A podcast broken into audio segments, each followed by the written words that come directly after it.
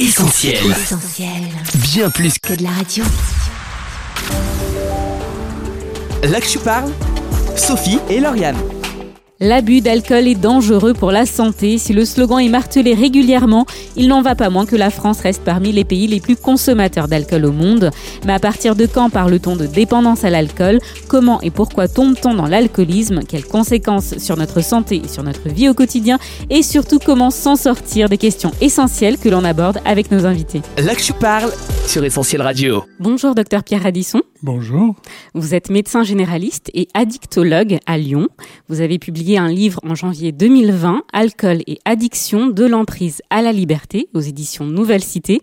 Merci beaucoup d'avoir répondu à notre invitation dans les studios d'Essentiel Radio. Merci, c'est un plaisir pour moi également. Alors, on va parler aujourd'hui de l'addiction à l'alcool. L'alcool a toujours eu une place spéciale hein, sur la table des Français, en particulier le vin. Mais à partir de quand peut-on parler d'alcoolisme? Avant de vous laisser répondre, on va écouter quelques réactions qu'on a recueillies dans la rue. tous les jours un verre. C'est pas euh, moi pour moi c'est pas en fonction de la quantité, c'est tous les c'est quotidiennement si on boit bah c'est ça quoi plus. Bah, je dirais à peu près deux, deux verres par jour. un verre tous les jours. Je pense qu'on parle d'alcoolisme à partir du moment où on ne sait pas gérer sa consommation d'alcool et où euh, aussi le fait d'en parler ouvertement euh, commence à déranger par rapport à sa propre personne, on va dire. Après, le fait de boire tous les jours, je, suis... je pense que ça dépend, mais euh, pour moi, c'est pas forcément de l'alcoolisme. Alors, docteur Addison, boire tous les jours, on l'a entendu. Est-ce qu'on peut parler en termes de seuil à ne pas dépasser? Qu'est-ce qu'on entend finalement par euh, alcoolisme? Alors, est alcoolique celui qui a perdu la liberté de boire ou de ne pas boire.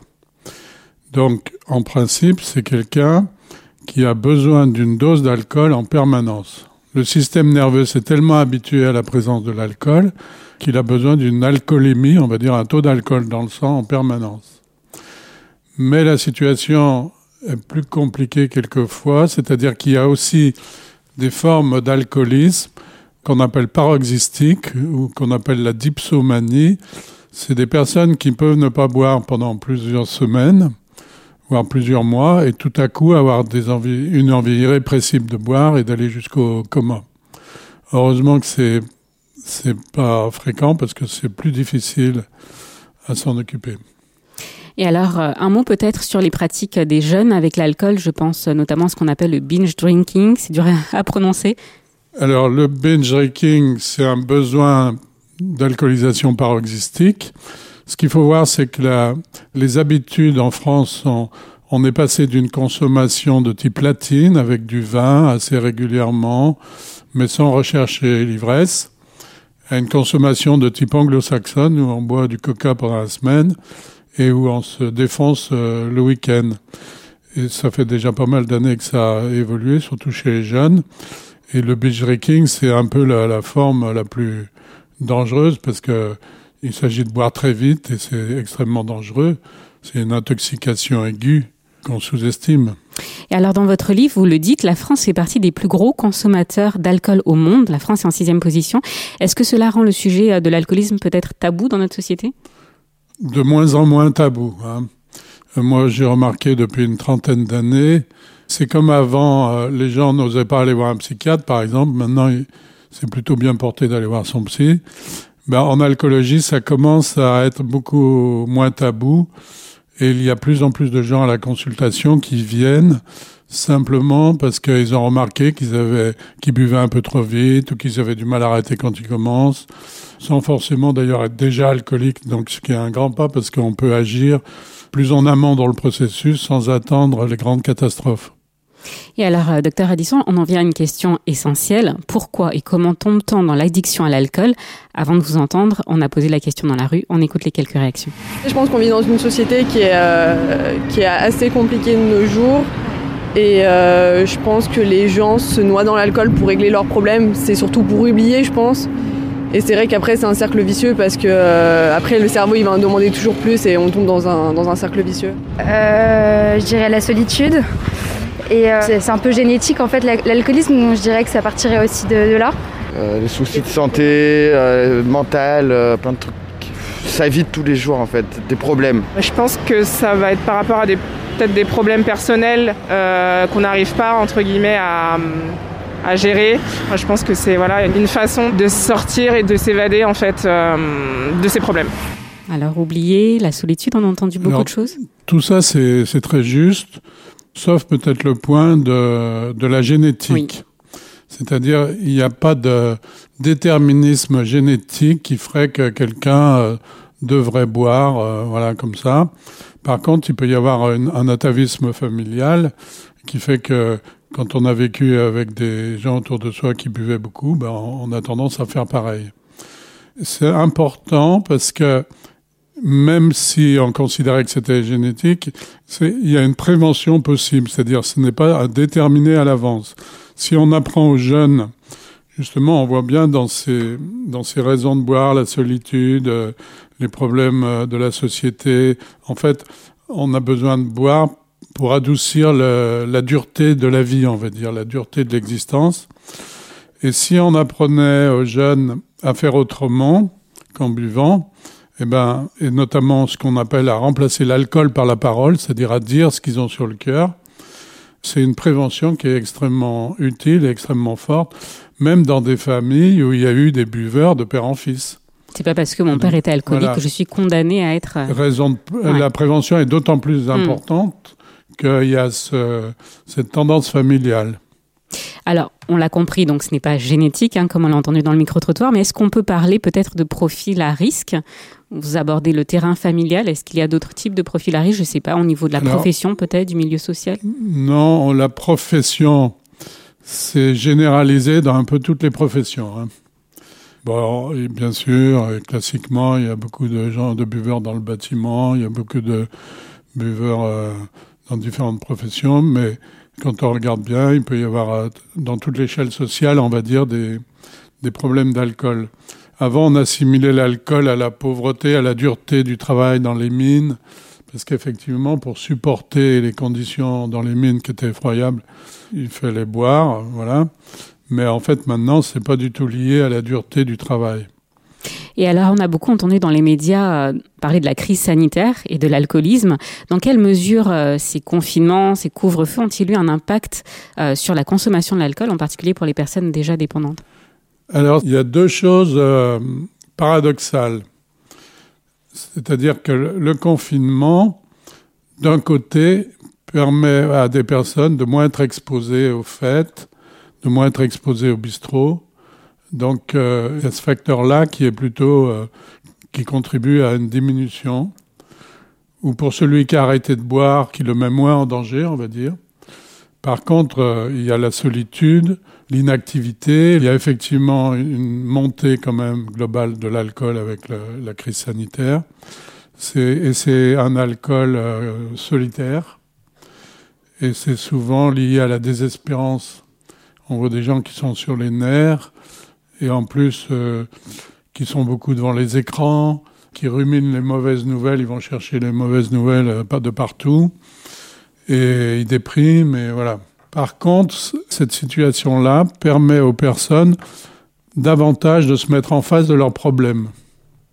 il y en a qui viennent parce que c'est le confinement qui a déclenché euh, le fait qu'ils prennent conscience de leurs problèmes d'alcool. Et alors, quelles sont les conséquences de l'alcoolisme sur la santé, sur la vie au quotidien? On a recueilli quelques réactions, on écoute. Bah, ça impacte le foie. Bah, les conséquences, c'est, euh, on va dire qu'on va mettre sa vie sociale un peu de côté, on va se retrouver euh, seul, euh, perdre son emploi. Enfin, il y a plein de choses qui peut qui peut arriver si on tombe dans l'alcoolisme. foirer sa vie, et la détruire. Peut-être de l'agressivité, bah, du déni, dans entre guillemets un peu tous les domaines de la vie de la personne, on va dire. Ouais, ça va être principalement ça, je pense. Alors, on a entendu, la santé n'est pas la seule hein, à pâtir euh, de l'alcool. Voilà, il y a en fait euh, une spirale descendante, on va dire. Au début, l'alcool, si on le consomme, c'est que ça fait du bien, c'est que c'est plutôt positif. Mais tous les effets positifs s'inversent et aboutissent à plus de dépression, plus d'irritabilité, plus de plus de difficultés dans la vie sociale, dans la vie professionnelle, avec des tensions familiales, des tensions dans le métier, des problèmes, euh, des fautes professionnelles.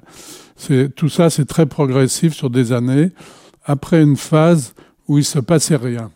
C'est là le problème de l'alcool, c'est que pendant longtemps, ça va très bien. Donc la, dépendance s'installe à ce moment-là. Et quand il y a les, pertes, ce qu'on appelle en fait le bilan des pertes, c'est déjà que le problème il est bien avancé quand il y a des, des retraites permis, des problèmes avec la justice, des chutes, des fractures, etc. Et puis après, il y a les maladies. Et les maladies, ben voilà, quelqu'un l'a dit, le foie, ça peut donner des cirrhoses, voire des cancers, euh, le pancréas, euh, tout le système nerveux, des polynévrites qui font perdre les jambes, des, névrites optiques qui font perdre les yeux, des encéphalites qui font perdre la tête. Tout ça, ça arrive euh, progressivement en, et ça peut toucher tous les organes, puisque l'alcool est soluble dans l'eau et que notre corps est fait à 80% d'eau. Donc ça peut toucher, ça peut donner de l'ostéoporose, ça peut donner des troubles cutanés, ça peut donner des troubles dentaires, ça peut donner euh, plein de choses. Les deux grands systèmes qui sont atteints en, en premier, enfin surtout, c'est le digestif avec le foie, le pancréas, éventuellement des ulcères, éventuellement des cancers, et puis le, le système neurologique. C'est pour ça qu'on parle de 41 000 décès par an euh, Voilà. euh, Alors, à l'alcool. Mais il n'y a pas que la santé là-dedans. hein. voilà, il y a la- les maladies, oui. il y a les accidents, il y a les suicides, la violence, euh, bon, après... tout ce qui est euh, victime collatérale aussi, on y reviendra. Alors, peut-on réellement sortir de la dépendance à l'alcool? Là aussi, on a posé euh, la question. On va Mm. écouter quelques réactions. Ouais, se faire aider.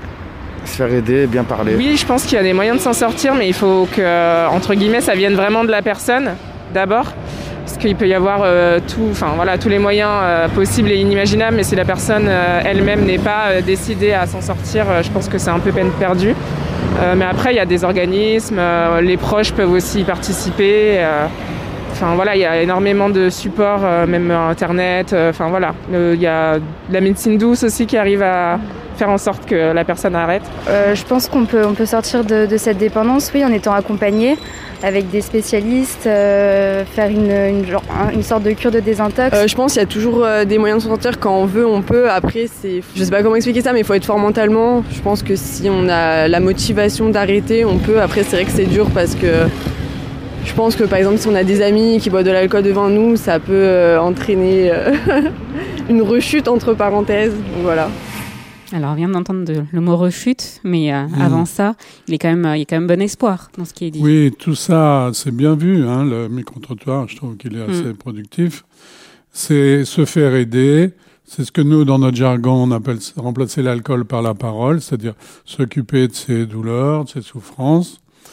Et puis, alors, si, si vous voulez, dans la chute, dans la spirale descendante, il y a un moment donné où l'alcoolique, euh, il appelle ça toucher son fond, c'est-à-dire parce que en fait, pendant toute cette spirale descendante, il y a un déni. C'est-à-dire que pendant des années, l'alcoolique ne veut pas voir son problème en face. Il, il trouvera toujours des échappatoires ou un moyen de dire bah, demain j'arrête, etc. Et puis, donc, pendant longtemps, il ne veut pas voir et à un moment donné, il touche son fond, c'est-à-dire qu'il y a une perte de plus, on va dire, qui le désespère. Et tout à coup, il se rend compte qu'il est dans le trou, quoi. Il est dans le, dans le gouffre. Par exemple, un- une personne qui me dit, eh ben moi, ce qui a déclenché ma- mon envie d'arrêter de boire, c'est quand j'ai croisé les yeux de ma fille. Mm. Mais ces yeux-là, il les avait déjà vus 36 000 fois. Mais ce jour-là, il a été capable de voir ce qu'il y avait dans ses yeux. Donc, c'est ce qu'on appelle le déclic. Et le déclic, euh, alors quelquefois c'est un véritable déclic, quelquefois c'est plus progressif, mais on ne sait jamais trop quand il va, il va survenir. Par contre, euh, l'entourage peut aider la personne, ce qu'on appelle à remonter le fond, c'est-à-dire c'est pas la peine qu'il devienne, qu'il soit jusqu'au fait de devenir clochard ou dans une asile psychiatrique ou je ne sais où. Il faut remonter le fond, c'est-à-dire il faut lui mettre de la réalité au fur et à mesure pour que tout à coup il réalise. Je prends l'exemple par exemple de l'épouse euh, qui va, quand son mari rentre, il est ivre, il va tomber par terre, il va vomir, etc. Si elle euh, s'occupe de lui, qu'elle nettoie tout, qu'elle le met dans son lit, et puis que le lendemain il n'y a plus aucune trace, le gars il se réveille et il sait même pas ce qui s'est passé. Donc ça, c'est pas lui rendre service. Lui rendre service, c'est de dire voilà où t'en es, voilà où t'en es, voilà où t'en es. Mais sans jugement et sans le, le rabaisser. C'est dire voilà pourquoi moi je suis inquiet ou je suis inquiète parce que je, je, je vois que tu t'enfonces dans, dans la démolition, enfin dans la destruction. C'est le mettre face à ses Voilà. réalités. C'est pas un exercice ses facile quand on Oui. est soi-même euh, comme victime hein, aussi de C'est ça. dur. Ouais. Il faut ne pas se décourager. Et un jour, il se passe quelque chose. C'est-à-dire, quelquefois, des, des gens qui ont arrêté de boire nous disent, mais euh, ce qui m'a déclenché, c'est que deux ans avant, il y a quelqu'un qui m'a dit, t'es alcoolique et tu peux pas continuer comme ça. Et il a mis deux ans pour accepter. Hmm. Il faut du temps. Et alors, euh, on l'a entendu dans le micro-trottoir, il était question de choix, de décision. Je reprends euh, les mots de votre livre, c'est le choix entre une route de destruction et une route de construction. Voilà. Alors, le premier temps, c'est que l'alcoolique, quand il sort du déni, il voit qu'il est sur une route de destruction. Et ça lui fait peur. Il dit non, ça, j'en veux plus. Le problème, c'est que l'autre route, il pense que l'autre route sans alcool, c'est une route d'ennui, de vie morne, sans intérêt, sans piment, etc. Et c'est pour ça qu'il faut lui montrer que c'est au contraire une vie de plaisir, une vie de liberté, une vie où où on va vers son désir de vivre et où on peut faire la fête encore mieux. Par exemple, je cite une, une femme qui me dit, mais docteur, depuis que j'ai arrêté de boire, je m'aperçois que je fais la fête comme jamais j'ai fait dans ma vie. Donc il faut pouvoir donner des exemples comme ça en disant, OK, je comprends que vous n'ayez pas envie de la route sans alcool, vous voulez plus de la route avec alcool, mais la route sans alcool, c'est pas une route de punition. Elle en vaut la peine aussi. C'est-à-dire, le but, enfin, le, ce que je dis, c'est de viser une vie qui soit bien meilleure qu'avant. Hmm. Parce que souvent, les gens, si je leur demande, ah ben, pourquoi vous voulez arrêter de boire? Ils me disent, ah ben, je voudrais redevenir comme avant. Alors, moi, je dis, mais redevenir comme avant, ça n'existe pas. D'abord, dans l'univers, depuis le Big Bang, il n'y avait jamais rien qui revient comme avant. Mais en plus, comme avant, c'est quand même la route qui vous a conduit à l'alcool. Donc il s'agit il s'agit pas de simplement vouloir être comme avant, il s'agit d'une vie bien meilleure qu'on n'a jamais vécue. Alors, docteur Addison, on arrive déjà à la fin de cette interview. Est-ce que vous auriez euh, quelques derniers mots à partager à nos auditeurs, des personnes dépendantes peut-être de l'alcool qui nous écoutent, mais aussi, euh, je pense, aux proches, on en a parlé, hein, la famille, les amis? Oui, ben, aux personnes dépendantes, c'est évident que la- l'alcool, c'est un esclavage, ils le savent. Il faut bien regarder les choses en face. C'est tous les jours se dire, mais comment je vais faire pour boire aujourd'hui, pour pas manquer d'alcool, etc. Et donc, euh, il est possible de sortir de cet esclavage à tous les stades, même si on est malade. Même si, pour le décider, ben les, les alcooliques anonymes, par exemple, ils ont, ils ont des étapes, 12 étapes. La première étape, c'est je reconnais mon impuissance par rapport à l'alcool. Et la deuxième étape, c'est je me tourne vers ce qu'ils appellent la puissance supérieure, c'est-à-dire je me tourne vers Dieu. C'est-à-dire c'est j'ai besoin d'une force qui me dépasse. Il faut avoir l'humilité de, se rabaisser et dire je n'en peux plus, je ne peux pas. Et c'est justement cette faiblesse qui nous donne de la force quand on la reconnaît. Celui qui ne veut pas reconnaître sa faiblesse est encore plus faible et nous inquiète beaucoup plus. Donc ça, il faut bien le savoir. Et un dernier mot pour euh, l'entourage, pour les proches Et puis pour l'entourage, n'abandonnez jamais votre propre vie. N'essayez pas d'être trop gentil. Il ne doit pas être au centre. Parce que s'il est au centre, ça fait... C'est comme un, enfant qui voudrait pas sortir du ventre maternel. Ça devient de plus en plus tyrannique. Il faut que la vie de chacun continue. Et je donne des exemples. Un exemple, par exemple, dans le livre où une femme buvait énormément. Tout le monde s'inquiétait. Ça durait depuis des années. Elle a fait plein de séjours qui servent à rien. Et un jour, sa fille est venue voir ma collègue pour lui dire, écoutez, je viens vous voir parce que je ne sais, c'est plus pour aider ma mère parce que plus j'essaye de l'aider, plus elle boit. C'est pour, c'est pour aller mieux moi parce que Mm. je n'en peux plus de cette situation. Et à partir du moment où elle a accepté de se faire aider, elle, la maman s'est arrêtée de boire, vraiment. Mm. Et elle me l'a dit plusieurs années après quand je lui ai demandé. Elle m'a dit, c'est quand j'ai vu ma fille qui n'allait plus s'occuper de moi et qui s'occupait d'elle, je me suis dit, il faudrait peut-être bien que je me bouge. Eh ben, c'est encourageant en tout cas à entendre, il y a un espoir. Pierre Addisson, merci beaucoup euh, d'avoir répondu à toutes nos questions. Merci à vous. Pour aller plus loin, on rappelle le titre de votre livre, Alcool et addiction, de l'emprise à la liberté aux éditions Nouvelle Cité. Encore merci et peut-être à bientôt sur Essentiel Radio. Oui.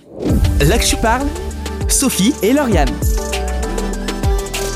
Il est temps pour nous de marquer une pause en musique. On s'écoute tout de suite Run to the Favor de Neon Fever et on se retrouve juste après avec Bruno, un ancien alcoolique qui a accepté de nous raconter son histoire. I've carried a burden for too long on my own.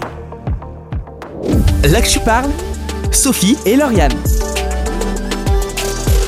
Vous êtes sur Essentiel aujourd'hui dans l'Actu Parle, émission consacrée à l'alcoolisme, ses causes, ses conséquences, mais aussi les moyens d'en sortir. On en a parlé avec le docteur Pierre Addisson qui a accepté de répondre à nos questions en ce début d'émission. Une interview à retrouver en podcast. Mais pour l'heure, c'est Bruno qui a accepté de partager avec nous son histoire. On l'accueille tout de suite en ligne. Je parle, Sophie et Lauriane. Bonjour Bruno. Bonjour. Merci d'avoir accepté euh, notre invitation à l'antenne d'Essentiel Radio. Vous êtes enseignant, vous êtes euh, un alcoolique abstinent et euh, vous avez mis votre histoire par écrit dans un livre Le chemin vers la dignité, rencontre d'un malade alcoolique avec le Christ, paru aux éditions Farel. Encore merci d'avoir accepté notre invitation. Je vous en prie. Alors Bruno, pouvez-vous nous dire à quel moment votre consommation d'alcool est devenue problématique? Comment vous allez finalement tomber dans la dépendance à l'alcool? Et est-ce que vous en aviez conscience? Euh, au début, on n'en a pas conscience, non. Euh, Qu'est-ce qui s'est produit? Bien, un événement euh, tragique lorsque j'étais adolescent, euh, qui m'a fait cultiver un, schéma dépressif, euh, et donc j'ai trouvé l'alcool comme euh, anxiolytique. Alors au début, ça marche très bien. C'est un excellent anxiolytique, euh, puisque on, on a l'impression que ça va mieux, quoi. Seulement le problème de l'alcool, c'est que les doses doivent augmenter pour obtenir le même résultat, jusqu'à ce que euh, on passe de l'autre côté, c'est-à-dire qu'on devienne alcoolique, et à ce moment-là, il n'y a plus rien qui tient si ce n'est l'alcool. La- Ma vie tournait autour de l'alcool uniquement, quoi, pendant plusieurs années. Alors vous l'avez dit tout à l'heure, euh, on n'en a jamais vraiment conscience. Est-ce que vous pouvez dire que vous étiez dans une forme de déni? Oui, voilà, ça c'est le, déni total. Euh, je me souviens, euh, ma femme m'a, trouvé le verre à la main et je lui disais mais non, je bois pas. La grosse difficulté, c'est de sortir de ce déni.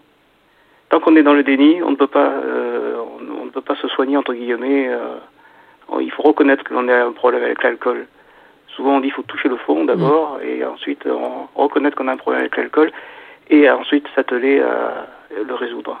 Alors vous avez parlé de votre femme. Je pose la question quelles ont été les conséquences de votre dépendance sur euh, votre famille, sur votre travail peut-être aussi? Alors sur le travail, euh, moi je ne m'en suis pas aperçu, parce que l'alcoolique il croit toujours que personne ne remarque quoi que ce soit. En fait tout le monde était au courant, mais on ne nous en parle pas. Ça aussi c'est un sujet tabou. Euh, sur la famille, eh bien, euh, ça fait des dégâts. hein. Ça fait des dégâts sur soi, mais ça fait des dégâts dans la famille aussi, parce que il n'y a que l'alcool qui compte. On, on ne s'intéresse plus à rien. J'en ai par exemple oublié mes filles à l'école, par exemple. hein. Et alors quand est-ce qu'il y a eu euh, ce moment de déclic, si je puis ainsi m'exprimer? Quand est-ce que vous avez décidé de vous prendre en main? Eh bien, c'est grâce à, à ma femme. Je suis rentré un jour du travail et sur la table de la salle à manger, il y avait des bouteilles vides que l'on cache un peu partout dans la maison, mais Mhm. qu'on oublie parce qu'on sait plus trop où on les a cachées. Et donc, euh, elle avait fait un tour dans la maison, elle avait découvert une bonne série, quoi. Et puis, il y avait un, un mot qui accompagnait cela. Euh, je pense que tu as un problème, euh, Bruno, il faut que l'on se fasse aider.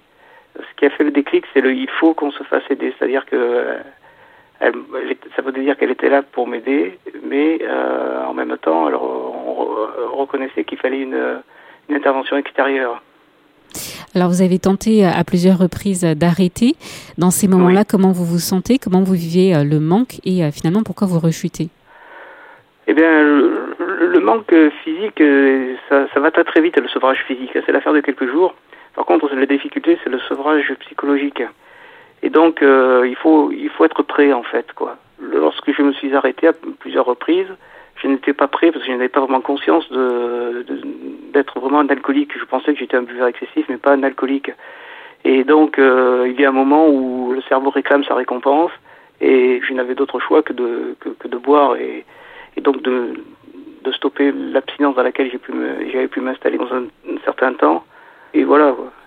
Jusqu'au jour où vous allez aller faire une cure de désintoxication. Ça va être une démarche que vous allez entamer facilement, que vous avez une décision que vous allez prendre de vous-même.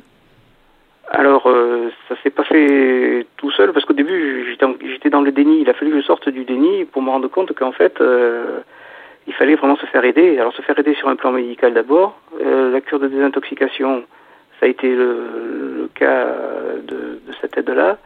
Et puis, ce qui me convenait bien, c'est que je, quand on va en cure de désintoxication, on se trouve dans un milieu clos dans lequel il n'y a pas d'alcool. Donc, la tentation n'y est plus.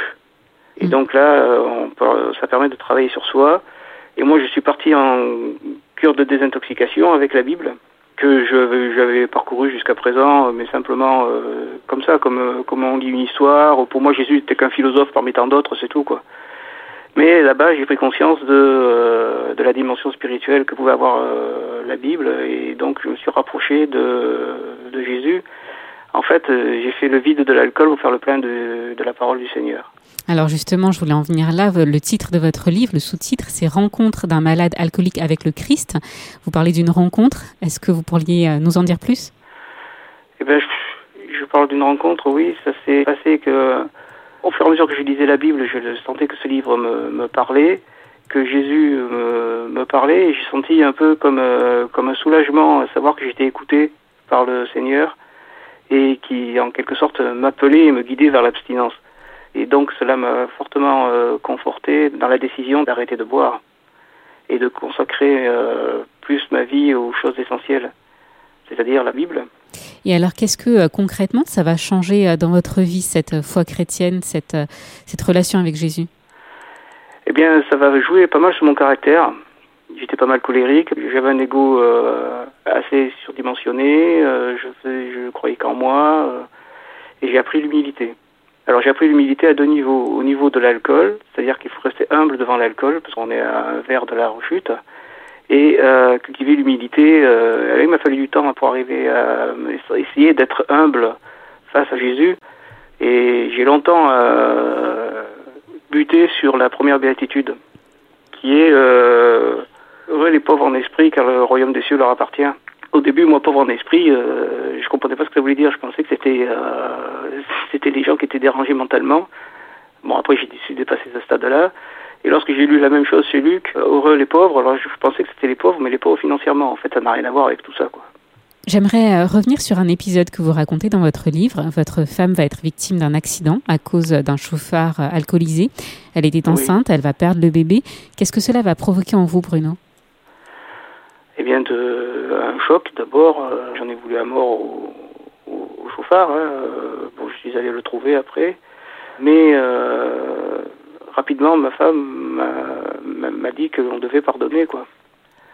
Et qu'elle pardonnait. Et à partir de là, euh, bon, ben, j'ai compris que pardonner, euh, c'était ce qu'il fallait faire. J'ai découvert en lisant euh, la Bible, eh bien, on demande à Dieu de pardonner nos offenses, comme mm. nous pardonnons aussi à ceux qui nous ont offensés. Ça. Et j'ai médité là-dessus et c'est vrai que même dans les situations difficiles, il faut savoir pardonner. Hmm. Ça ne se fait pas naturellement. Hein. Bruno, vous écrivez dans votre livre Au plus ma foi est devenue grande, au plus mon abstinence est devenue solide.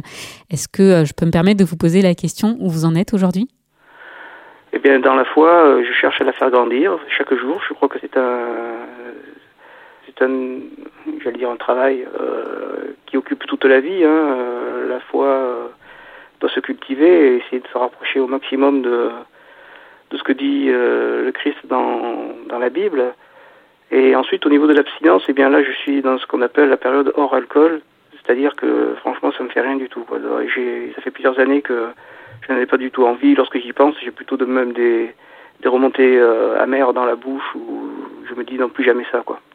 Quelqu'un qui boit devant vous, il n'y a pas de, vous n'avez pas cette tentation de, de rechuter? Non, non, au début, je voulais pas qu'il y ait d'alcool à la maison et évité ce genre de situation. Maintenant, euh, ma femme boit un petit peu de vin, il y a du vin à la maison, euh, j'y pense même pas quoi. Je reste vigilant quand même parce que euh, je sais que la nature humaine, par définition, est fragile. Alors si on ne peut pas dire effectivement que vous n'êtes euh, plus alcoolique, mais abstinent, est-ce que pour autant on peut dire que euh, votre foi en Jésus vous a véritablement libéré de, de cette dépendance et à combler ce vide dont vous parliez? Ah oui, oui, oui, absolument. J'ai fait le, le, plein, le plein d'abstinence et le plein de, le plein de Jésus-Christ, comme je, je dis souvent. Quoi. Hum. Alors Bruno, on arrive à la fin de cette interview déjà. Est-ce que vous pourriez nous partager un verset, un extrait de la Bible qui vous tient particulièrement à cœur? Oui, il y en aurait plusieurs. Moi, c'est celui du point de, du point de départ que j'ai cité tout à l'heure, heureux les, les, pauvres en esprit. Et ensuite, qui va avec heureux les affligés, parce qu'on on s'afflige, arriver à s'affliger de, de notre côté euh, pécheur que l'on peut avoir, euh, pour justement euh, essayer de, de progresser vers la, vers, vers Christ. Et puis un, un autre verset qui m'interpelle dans les sermons sur la montagne aussi, c'est euh, Soyez parfaits comme votre Père est parfait. Cette notion de perfection, je ne pourrais jamais être parfait, personne ne pourra jamais être parfait, mais on peut être perfectible.